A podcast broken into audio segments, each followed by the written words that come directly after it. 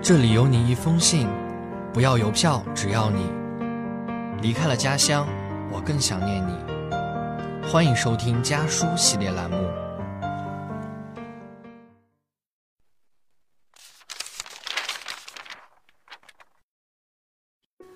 大家好，我是陈碧欣的妈妈，我们家在广东广州，距离南京大学一千三百六十七公里。这是我写给孩子的回信。亲爱的女儿，给你写信，一直是我乐意做的一件事。在你成长的过程中，记不清已多少次给你写信了。可这次，在电波中收听到你写给我的信后，却未能及时给你回信，甚是抱歉。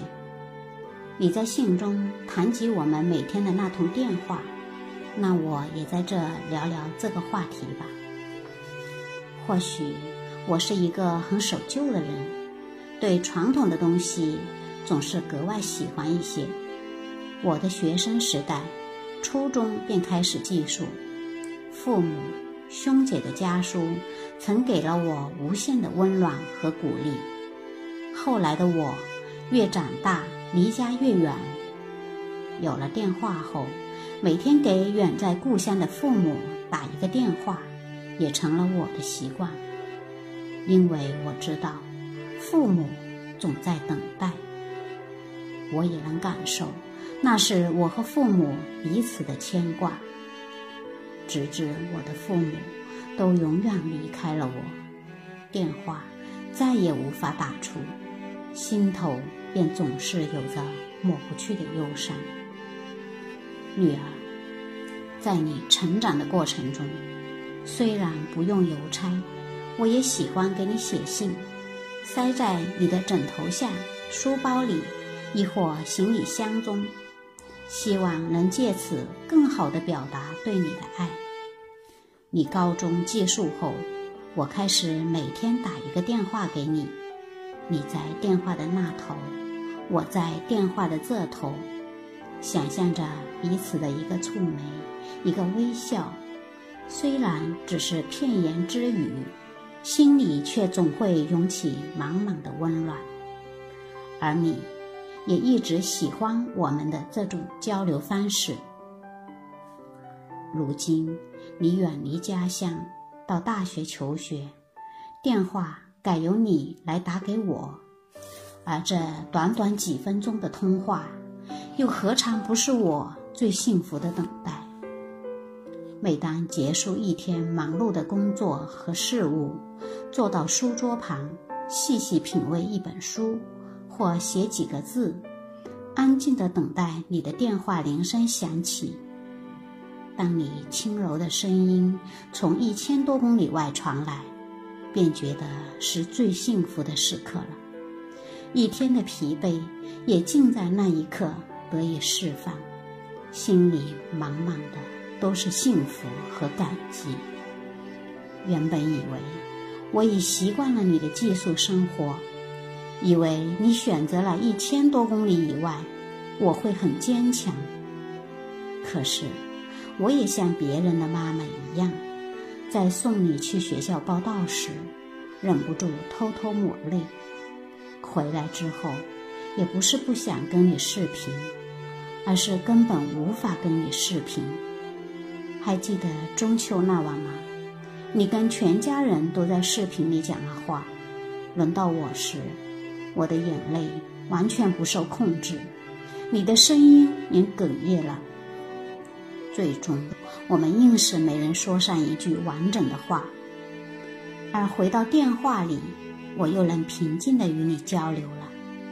所以，还是愿意一直选择电话。我知道，终究我还是没人学会优雅的转身。我曾说过，等你上大学了，我要把想读的书都读完，要练好书法，要学写诗词，要畅游大好河山。然而，日复一日。我却依然只是在事事物物中忙碌着，虽然也读了几本书，写了几段文字，却远远没有达到预期的目标。所以，在跟你的通话中，有了对工作繁忙的唠叨，一如你当初告诉我功课的繁忙。不知不觉的，在我的心中，你已然长大，已经可以分担并呵护我的情绪了。学习上，从一开始我就帮不上忙，所以中学时的通话，只是想关心你的心情。希望你每天都能愉快的学习和生活。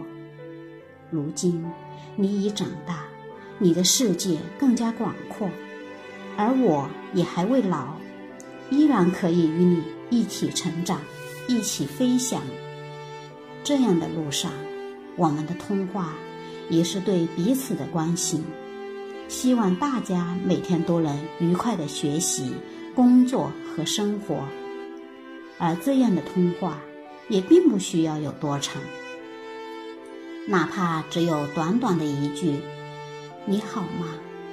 我很好”，就已足够。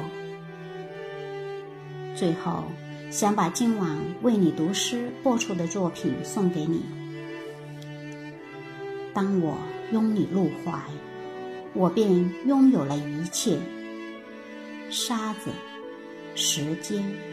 雨树，万物生机勃勃，我随人生机勃勃。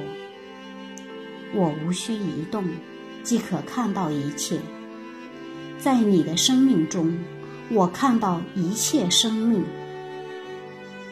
亲爱的女儿，这世间因为有你，我倍感幸福。